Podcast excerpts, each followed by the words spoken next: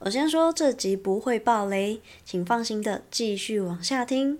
今天要介绍的这部日剧啊，可以说是小虾米对抗大企业，化危机为转机的各种名场面，中间啊还穿插着现在和过去的故事，真的是会让人一直想要往下一集看，不然整颗心感觉就一直悬在那边。ようこそ，学日文大小事，准备いい？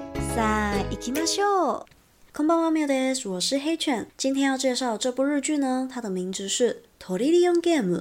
乙兆元的游戏，没错，当初会看这部日剧，又是因为主角群啦。男女主角呢，和我之前介绍的一部电影，名字是《私の幸せな结婚》，这主角是一样的，而且啊，这两部都一样是漫画改编而来的哦。 没有想到我这一看，真的停不下来。那我们先来简单介绍一下这一部的大纲，阿拉斯基在说什么吧。世界调查番付で日本人である主人公ハルとガクが21世纪初のトップ10入りを果たします。中学生の顷に出会った二人がいかにしてトリリオンダラーを稼いでいくのかを回想していく作品。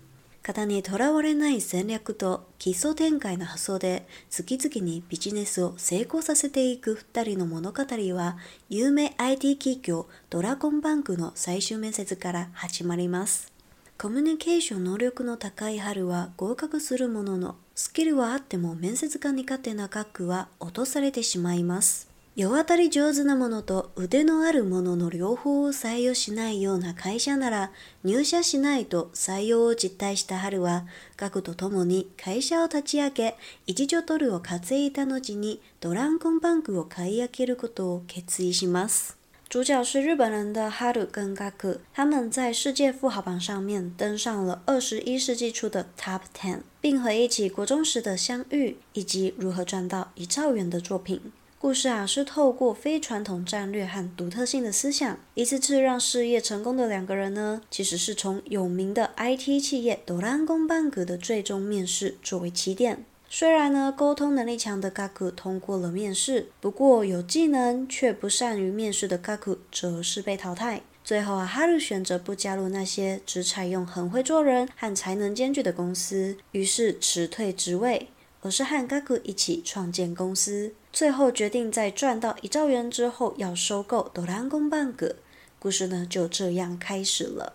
嗨，接下来就是精彩所在啦，就交给正在收听的你去挖一下这些彩蛋吧。虽然黑犬是觉得有一些片段是不太真实啦，不过目黒莲木黑莲这部剧的男主角呢，他会让人家觉得有一种ギャップさ 反差感，而且他的个人魅力真的会让人家深深的被吸引。不过我觉得最主要是这部剧的角色设定蛮好的，因为一个负责画饼，另外一个负责实践，所以两个人搭在一起真的是非常完美。另外呢，剧情也会先给你一个结果，再给你一个过去的缘由，所以看到中间你真的会很想要知道到底发生了什么，是什么样子的过去造就现在这个未来的结果呢？所以你就会一直往下一集看。那虽然说这一部看起来是一个要称霸天下、赚得一兆元的故事，不过在过程中我们可以看到团队到底发生了什么事情，是怎么样一次又一次的度过危机，又如何一步一步的往上爬呢？真的是会让人家越看越上瘾诶。所以有兴趣的同学真的很推荐你去看看哦。个人是很希望还有续集推出了，看到最后的彩蛋会让我觉得好像有，但实际上到底会不会推出呢？我们就也不确定了。嗨，那如果有看过的同学呢，也非常欢迎你和我一起聊聊讨论哦。接着呢，来和你分享三句哈鲁的经典台词。放心，这三句也没有爆雷。胜つためなら何をしてもいいということですね。如果是为了想赢，不管做什么都可以，对吧？俺のわがままは世界一だ。我的任性是世界第一的。 这个是哈鲁最常、最常说的一个名言，就是因为这句名言让他贯彻了整部剧的剧情。二度追うものは一度も追えず、でもな、一人では无理でも二人で追えば必ず捕まえられる。一个人追两只兔子，结果一只都没有抓到。不过既然一个人不行的话，那两个人一起追，一定就能够抓到兔子。 这句话的意思听起来好像有点难理解，有点抽象。那其实它的意思就是鱼和熊掌不可兼得，一个人不可以太贪心，一个人能得到一个东西就已经很棒了。不过呢，今天的哈鲁他想要两个都可以，所以呢，那就不如两个人一起来合作，来打拼天下。嗨，以上です。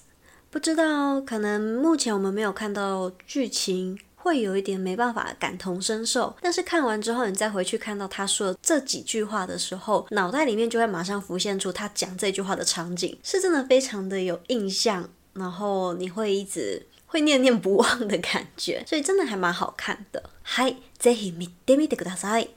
好啦，那么今天就先分享到这边。如果你喜欢今天的内容，也都非常欢迎你到收听的平台帮我点五颗星哦。这些都是黑犬继续创作的动力，也非常欢迎你的留言或是到 IG 私讯黑犬星球给我一点回馈。有什么心得或是想听的主题内容，也都非常欢迎你留言。最后呢，如果你想要支持黑犬继续创作的话，可以直接点资讯栏，请黑犬喝一杯咖啡哦。